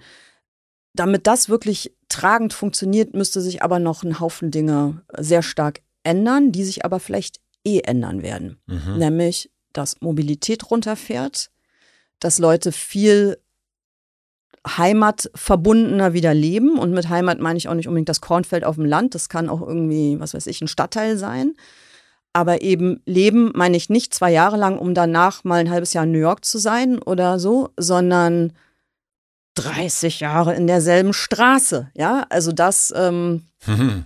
wo man früher Horror gekriegt hat vor diesem Spießertum und diesem Immergleichen. Vielleicht geht es in so eine Richtung. Aber das sind nur so Gedanken, die ich habe, weil das vielleicht mit Dingen matcht, die uns, also die eh unsere Zukunft sein werden. Ja, aufgrund von technischen Entwicklungen, Klimaüberlegungen, alles Mögliche, gewisse Umstrukturierungen stattfinden. Wie arbeiten wir? Wie organisieren wir uns? Wie mobil sind wir? Mhm. Und dass sich da vielleicht wieder sozusagen Beziehungen ergeben, auch kollektive, auch Gruppenbeziehungen, die gar nicht politisch strukturiert sind, auch nicht moralisch, auch nicht über die Meinung, sondern schlicht über die Frage, in was für einem Sektor wohnst du, ja. So, also das, was vor Sektor ganz langer Zeit mal der, der Tribe war. Ja. ja. Und wie ist der organisiert? Mhm. Genau. Gibt es da Formen von Selbstverwaltung? Ist das wieder, also wir haben das ja sozusagen momentan als Staatsstruktur schon vorliegen. Wir haben den Föderalismus und unten gibt es die Kommunen. Aber wer hat einen Vertrag mit seiner Kommune? Ne? Also niemand. niemand. Und das genau. ist natürlich auch super schwer zu organisieren, gerade in einer, das haben wir dann auch gemerkt in der Pandemie, wenn es, äh, wenn es globale Bedrohungen gibt da gab es ja genau die größten Zerwürfnisse und die größten Ungereimtheiten, weil Bayern so und Schleswig-Holstein so. Was sehr unfair war übrigens, fand ich. Also das als ähm, Erkenntnis aus der Pandemie mitzunehmen, dass der Föderalismus ein Problem ist, finde ich extrem ungerecht. Also weil aus meiner Sicht das Gegenteil der Fall ist und ich glaube, dass das eher ein sehr unterschätztes Organisationsmodell ist. Und sollte da was dran sein, ähm, dass da was kommt, dann kommt es auch nicht aus der Politik, meiner Meinung nach, und auch nicht als gute Idee für staatliche Verwaltung, sondern es kommt aus einer Bedürfnislage. Das ist dann das, was Leute sowieso tun werden und der Rest rückt nach. Ja. Weißt du, was ich meine? Also wenn, jetzt machen wir ein bisschen Science Fiction, also wenn man sich jetzt vorstellt, es entstehen vollkommen andere Siedlungsstrukturen, ja, also der Unterschied zwischen Stadt und Land wird sich weiter aufweichen. Du wirst irgendwie ein bisschen anders wohnen und die Leute werden auch nicht, wie es heute üblich ist, sehr mobil sein, sondern sie werden sehr viel Zeit in ihrem Umfeld verbringen. Sie werden nicht fünfmal im Jahr in Urlaub fahren, sie werden auch nicht ständig umziehen, sondern sie werden lange, längere, also lange Zeit am selben Ort bleiben, wie das ganz früher ja auch mal der Fall war, weil man gar nicht reisen konnte.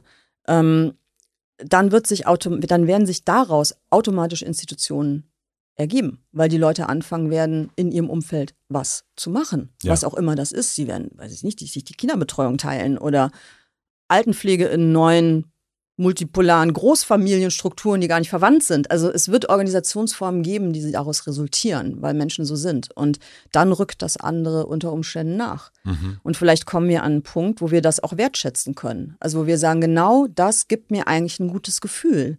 Und natürlich löst das nicht die Frage, was mit dem Klimawandel ist, wie die nächste Pandemie bekämpft wird und ob wir gendern sollten oder nicht. Darum geht es gar nicht. Aber es gibt mir vielleicht so ein Gefühl von Sicherheit und Ruhe einfach in der eigenen Psychologie, was mir dann ermöglicht, Dinge auszuhalten. Egal, ob es Ambivalenzen sind, bedrohliche Szenarien, die ich vor meinem inneren Auge habe. Es gibt mir Resilienz, würde der, würde man sagen, als Fremdwort. Hm.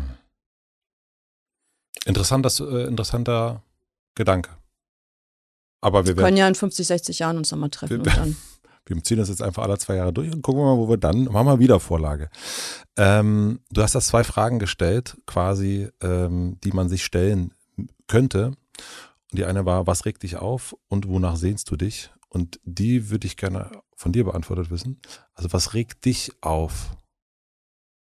Also worüber wir gerade geredet haben, das basiert schon auf Selbstbeobachtung. Sonst wären das keine zulässigen nee, das ähm, Äußerungen. Also ja, ja, mich regt es tatsächlich auf. Also das sind Antworten, die ich mir gegeben habe. Mich regt es auf, wenn Leute, von denen ich eigentlich glaube, dass die in meinem Lager sind oder in meiner mentalen Großfamilie, Sachen sagen, wo ich denke, spinnst du?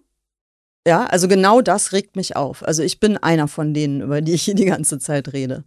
Und wonach sehne ich mich? Ich sehne mich nach einem Gefühl zu wissen, wo ich hingehöre. Und zwar ähm, nicht streng politisch durchbuchstabiert in jedem einzelnen Ding, aber als Wohlfühlgruppe.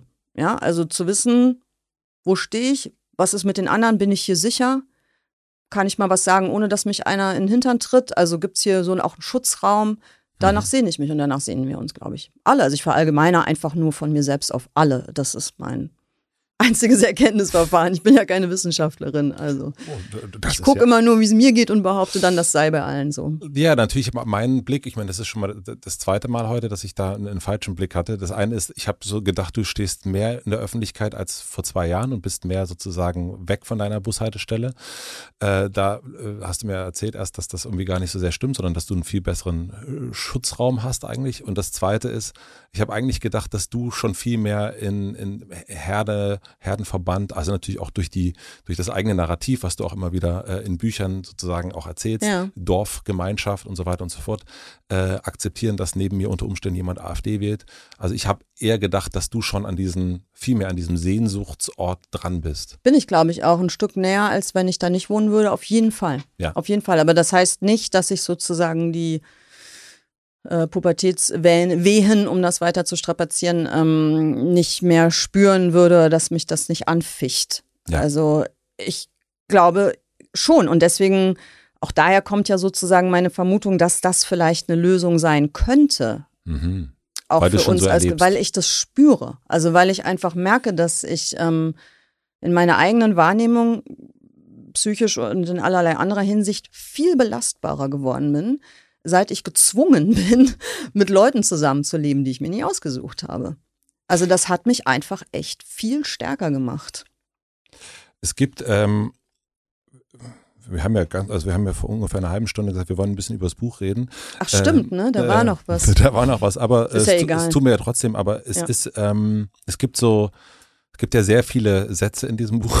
Was? Was? Da sind nicht- echt so viele Sätze in Das dem ist Buch. gar nichts Ungewöhnliches, würde ich soweit Für sagen. Bücher, ne? Ja. Aber zumindest, also beim letzten Mal äh, habe ich einen Treffer gehabt, hast du mir zumindest bestätigt, dass ich äh, bei Übermenschen äh, den, den, den zentralen Satz äh, äh, gespottet habe. Mhm. Und ich würde nochmal versuchen, den Dartpfeil loszuwerfen. Ja, du warst ja vorhin mit da draußen ist ein Monster auch schon nicht so schlecht. Das war vielleicht nicht der zentralste, aber doch ein wichtiger Satz. Fand ich auch. Mhm. Aber ich habe noch einen, also den ich als zentralen Satz äh, zumindest hier Okay. einmal an die Wand werfen Bin möchte. ich gespannt, ja? Vielleicht solltest du nicht die Welt ändern, sondern deine Weltsicht.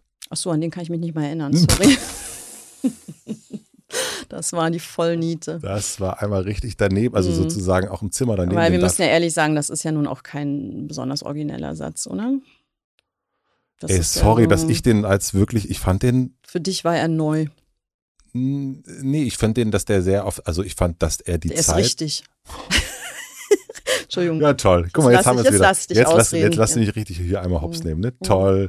Nee, also äh, für mich hat er sozusagen, ich glaube, dass es, ähm, ich meine zu beobachten zumindest, dass es, äh, wir müssen die Welt retten. Wir müssen, Mhm. also es geht immer um das Große und äh, dass diese Erzählung von der Welt, äh, dass die zugrunde geht oder auch nicht zugrunde geht und so Mhm. weiter, das dreht sich eigentlich, also in dem, wie ich die Außenwelt wahrnehme, als Welt. Welt. Es geht um die Welt. Ja. Weltrettung. Und das ist ja ganz schön groß auch immer, wenn man sagt, ich will die Welt retten. Mhm, das stimmt. Und, ähm, und deswegen ist, wenn wir über, äh, über das reden, was wir jetzt eigentlich die ganze Zeit geredet haben, ist das für mich eigentlich auch ein Punkt zu sagen, naja, es, vielleicht geht es gar nicht so sehr um die Welt, sondern um die Fragen, die du dir stellen musst und die Sicht auf diese Welt.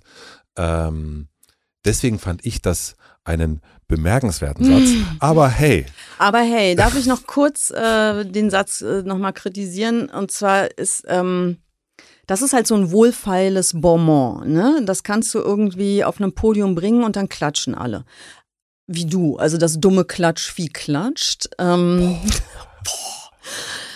Das aber wenn wir so mal, schön. ja, aber es ist eigentlich ein völlig unzulässiger Antagonismus. Also die Welt und die Weltsicht in einem Satz gegeneinander zu stellen und zu sagen, du hast dich ähm, verdammt nochmal zu entscheiden, das ist natürlich ta- total unfair. Weil wenn du das jetzt ernst nehmen würdest, dann würdest du ja sagen, entweder tue ich was dafür, dass sich die Außenwelt ändert, was ja schon im Rahmen ein zulässiges Ansinnen ist, oder, und das schlägt dieser Satz vor, ich bleibe zu Hause und beschließe einfach, dass es keine Probleme gibt, zum Beispiel.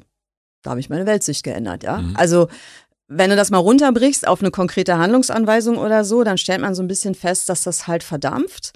Ähm, aber ich verstehe natürlich, sonst hätten wir es ja auch nicht reingeschrieben, dass da in bezogen auf die aktuelle Art, Dinge zu besprechen, halt sozusagen eine kleine zulässige Empfehlung ist, die im Grunde so sagt, ähm, stell dich einfach auch mal selbst in Frage, ja? Also tu das mal. Stell dich einfach immer wieder zwischendurch selbst in Frage und gucke, ob es nicht doch möglich ist, Dinge anders zu sehen, egal ob du dann deine Meinung änderst oder einfach mal kurz festgestellt hast, dass du auch nicht der Kern aller Dinge bist. Das ist, glaube ich, auf jeden Fall etwas, was man so stehen lassen kann. Ja. gut. Gut, so, nächster Satz. Äh, nee, Nee, ach so, das war's. Nee, ich habe noch mehr Sätze. Ach so. Nee, nee, aber ähm, nee, dann musst du jetzt, also dann, dann bitte. Ähm, Muss ich jetzt den Kernsatz was ist für dich? Ja.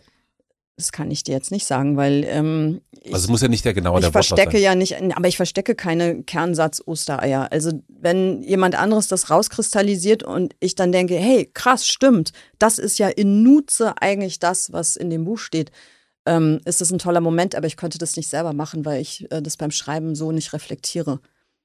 Und da ich sehr Toll. wenig über dieses Buch gesprochen habe bislang ähm, mit anderen Menschen, also klar mit meinen Freunden, aber jetzt nicht mit professionellen Lesern, gibt es jetzt auch noch nicht sehr viel Input von so Leuten wie dir. Ja, toll. Toll. Und du hast jetzt leider natürlich. Ich habe auch noch richtig, äh, ich habe richtig verhauen. Aber äh, ich habe noch ein paar mehr angestrichen. Da können Okay, wir, die, können wir, die können wir noch zumindest so das ein sind bisschen immer durch. die gelb markierten hier. Nicht ganz. Mhm. Hm, Es gibt auch einen anderen. Es gibt noch ein anderes Osterei, aber dieses Osterei, das nehmen wir heute nicht mehr in die Hand.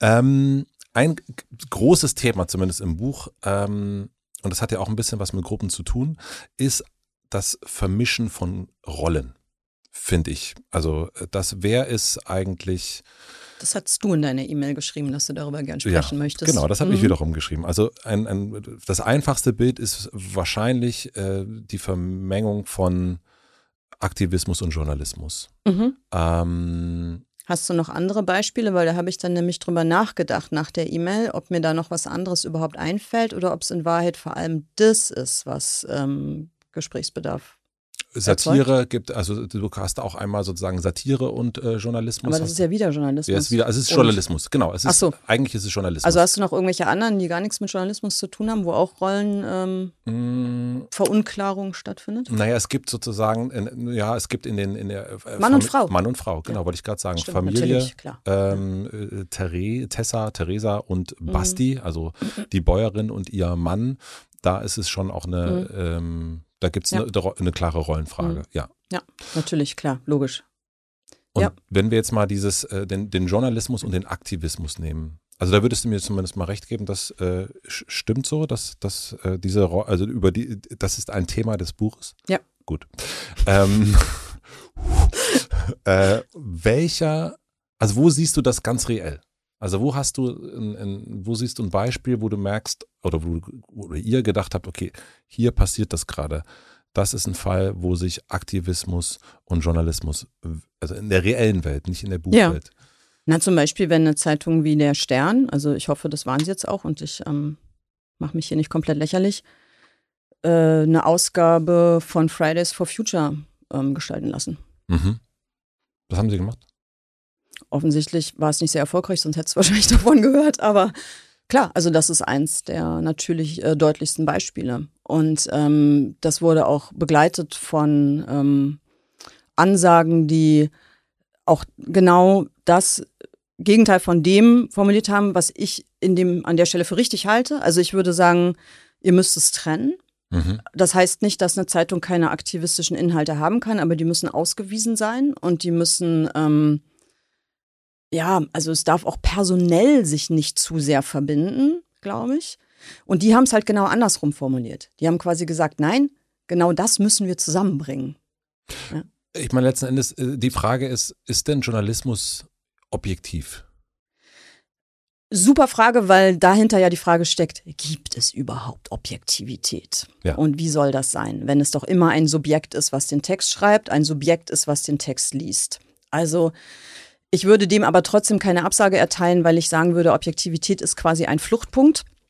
Der kann nicht erreicht werden, das ist so ähnlich wie der Horizont, das läuft immer weiter weg, wenn man sich nähert, aber ihn als Fluchtpunkt oder es als Fluchtpunkt zu haben und weiter anzustreben, ist trotzdem Grundvoraussetzung des Funktionierens von diesem Medium.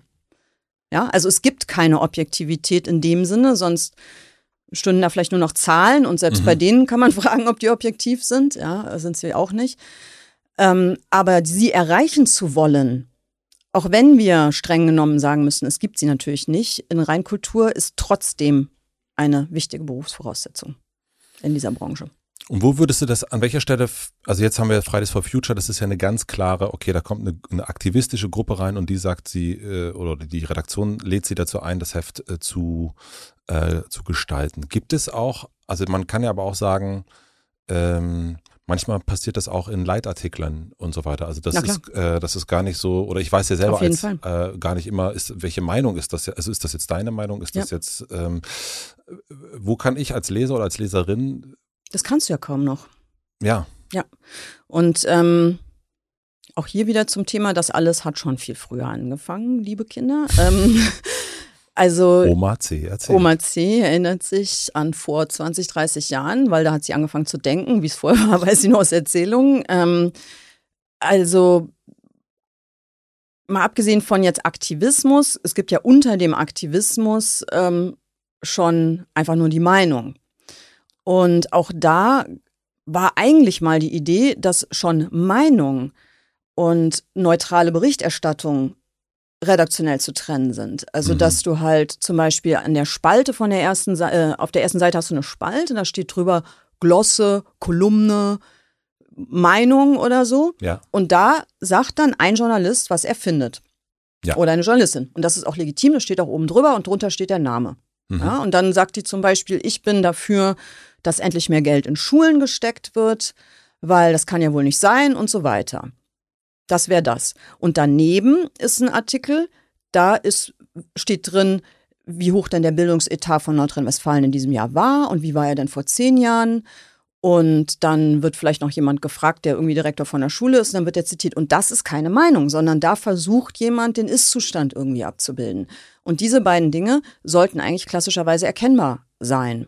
Bisschen wie Werbung eigentlich, ne? wo man sagt, so, das ist jetzt eine, äh, das ist ein genau. Sponsored Post. Äh, Richtig. Da stand manchmal dann auch zu klein dann oben drüber, äh, das ist übrigens hier gar kein Meinungsbeitrag, das ist in Wahrheit Werbung, die haben mhm. dafür bezahlt. Ja, also da gab es diesen Ethos. Mhm.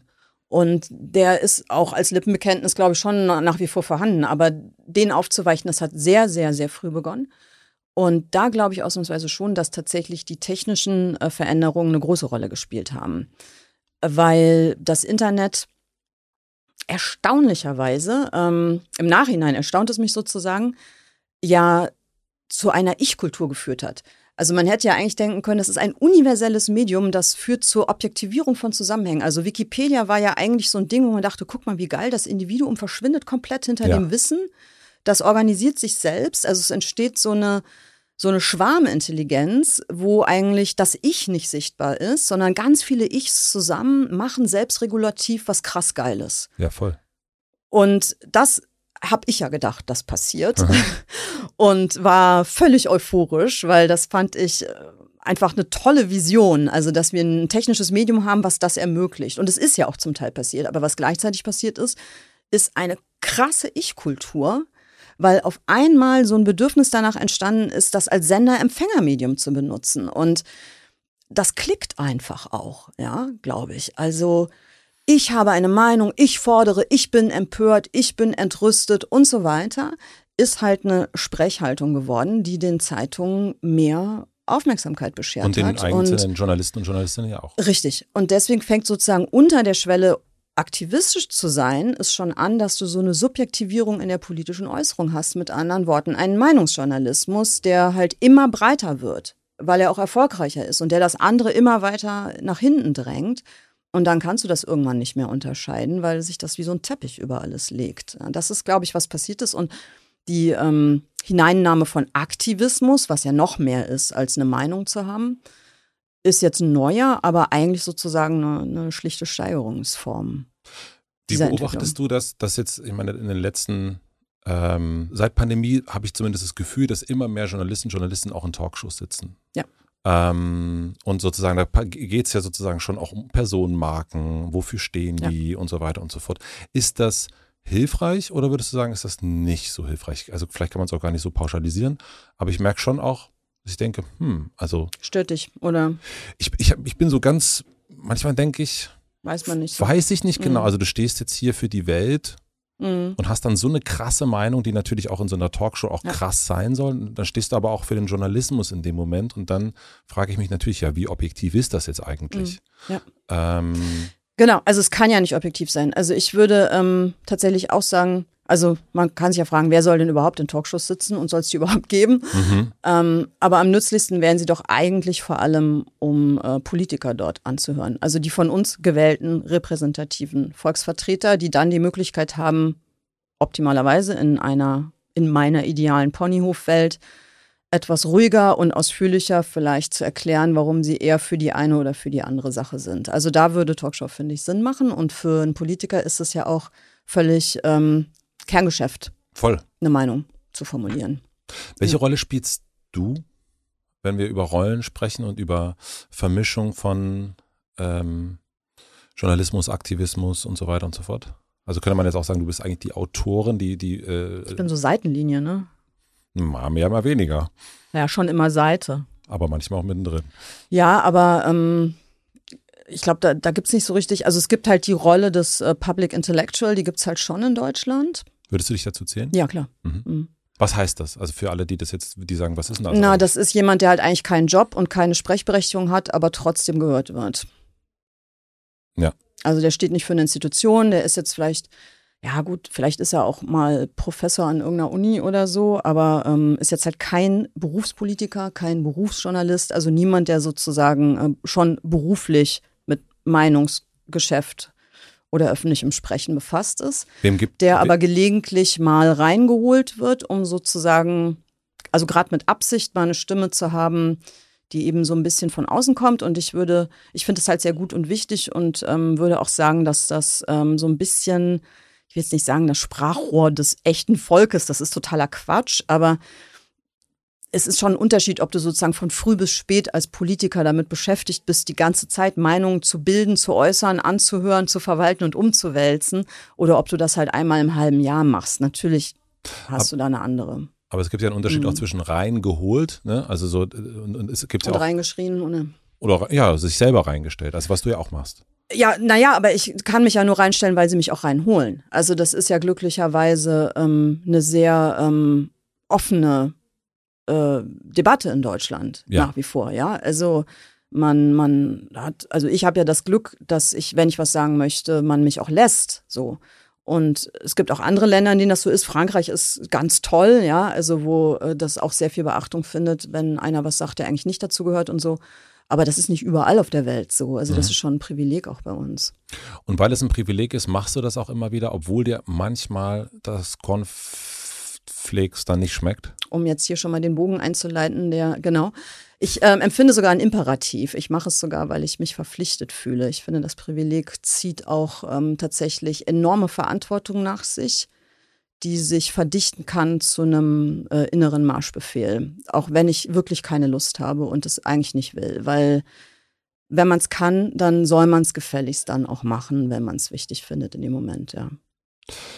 Und die ganz große Frage, was, in welcher Welt leben wir gerade? Wir zwei leben in einer drei Quadratmeter Welt ohne Sauerstoff jetzt aktuell. Oder wie war das jetzt nee, gemeint? das war schon mal ganz groß. Also wenn wir jetzt sagen, so wir jetzt jetzt gucken wir mal, also das geht, ich habe ja ich, ich habe ja behauptet, das wäre ein zentraler Sicht, äh, ein, ein zentraler Satz, die Weltsicht. Und jetzt dachte ich, ein zentraler Satz, jetzt gucken wir am Ende nochmal auf die Welt. Ja, auf die ganze Welt kann man ja nur schlecht gucken. Ne? Das ja. ist ja eh so ein deutsches Problem, dass wir immer irgendwie über Berlin Innenstadt reden und sagen, das wäre der Globus oder so. Ja, also ich finde mich schon. Auf jeden Fall jetzt gleich wieder zurück. genau, ich weiß. Ja. Von daher bist du regional ja auch schon super gut angekommen eigentlich, Absolut. oder? Deswegen kannst du auch podcasten und hältst das aus, dass Leute wie ich hier rumflamen. Also von daher, da ist was dran an der These.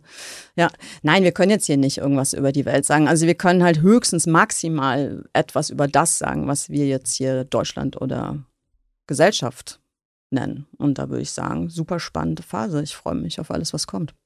Oh, das ist jetzt du. Also wir können hier nicht mit so einem Fußball, äh, so einer so eine Trainer äh, Warum nicht? nächste Saison. Aber ich empfinde, ja, aber ich empfinde es so und ich finde, man muss es auch mal. Äh, also ich freue mich auf alles, was kommt. Also das ist ja grundsätzlich Klar. Ist doch legitim. Ja, optim ja, genau. Oder sagen wir mal eine grundsätzliche Offenheit ähm, für das, dass Dinge sich einfach ändern und dass man nicht immer auch in Heulen und Zähneklappern ausbrechen muss, nur weil es halt jetzt wieder anders ist als noch vor 10, 20, 30 Jahren. Ne? Also natürlich hat man Anpassungsschwierigkeiten, die empfinde ich auch. Aber wie rattenlangweilig wäre es, ähm, wenn es immer gleich bliebe. Absolut. Also es passt aber auch ganz gut, ich meine, hätten wir hier mitgefilmt, hätte man es gesehen, dass du einen Pullover anhast, wo der gelb ist ja. und wo Awesome draufsteht.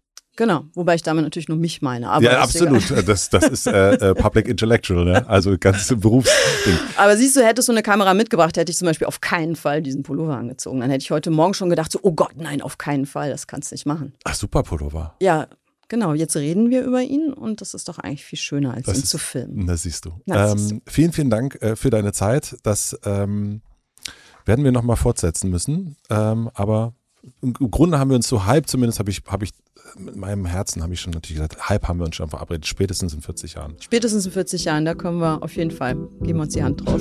Danke. Danke dir.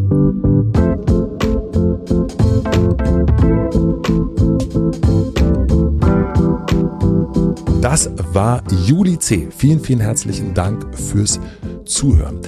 Ihr habt schon gemerkt, glaube ich, wir hätten hier gut noch eine ganze, ganze Weile weitersprechen können, denn das gerade das Thema Journalismus, Rollen und so weiter und so fort, das Vermischen von Rollen, das ist mir ein bisschen zu kurz gekommen, da hätte ich noch ein paar Fragen gehabt. Aber Juli musste leider weiter, denn Juli macht jetzt auch einen Podcast. Was heißt denn jetzt auch? Seit über einem Jahr gibt es den Podcast Edle Federn und da spricht sie einmal im Monat mit einer anderen Schriftstellerin, mit einem anderen Schriftsteller über das Schreiben. Also sind so richtige Werkstattgespräche und die erscheinen bei The Pioneer. Ich packe den Link dazu auch in die Shownotes. Ich kann euch auf jeden Fall die Folgen mit Dani Kehmann sehr empfehlen und mit Lisa Eckert. Da kriegt man auf jeden Fall ein gutes Gefühl, würde ich sagen, wie das Ganze so läuft. Und ich glaube eben auch, dass Juli und ich hier nochmal sprechen werden. Hoffentlich nicht erst in 40 oder 50 Jahren, sondern ein bisschen eher. Denn man merkt oder ich merke auf jeden Fall, dass sie eine Person ist, die mir die aktuelle Welt aus ihrer Welt heraus, also mit so ein bisschen Abstand in Brandenburg, sehr, sehr gut erklären kann. Ich möchte mich herzlich bedanken bei den Kollegen von The Pioneer. Dort haben wir den Podcast aufgenommen. Bei Maximilian Frisch für den Mix und den Schnitt, bei Torben Becker für die redaktionelle Unterstützung und bei Andy Finz und natürlich Jan Köppen für die Musik. Wir hören uns hier wieder nächste Woche. Ich freue mich darauf. Und wenn ihr Lust habt, einmal die Woche Post von mir zu bekommen, ich verschicke jede Woche Freitag einen Newsletter, der nennt sich High Five. Den Link dazu, den packe ich in die Shownotes. In dem Newsletter teile ich immer das, was mich aktuell so bewegt und begeistert. Oder ihr klickt direkt drauf hotematze.de slash newsletter, hotematze.de slash newsletter. So, jetzt aber wirklich Tschüss. Bis nächste Woche. Einen schönen Tag, eine gute Nacht. Euer Matze.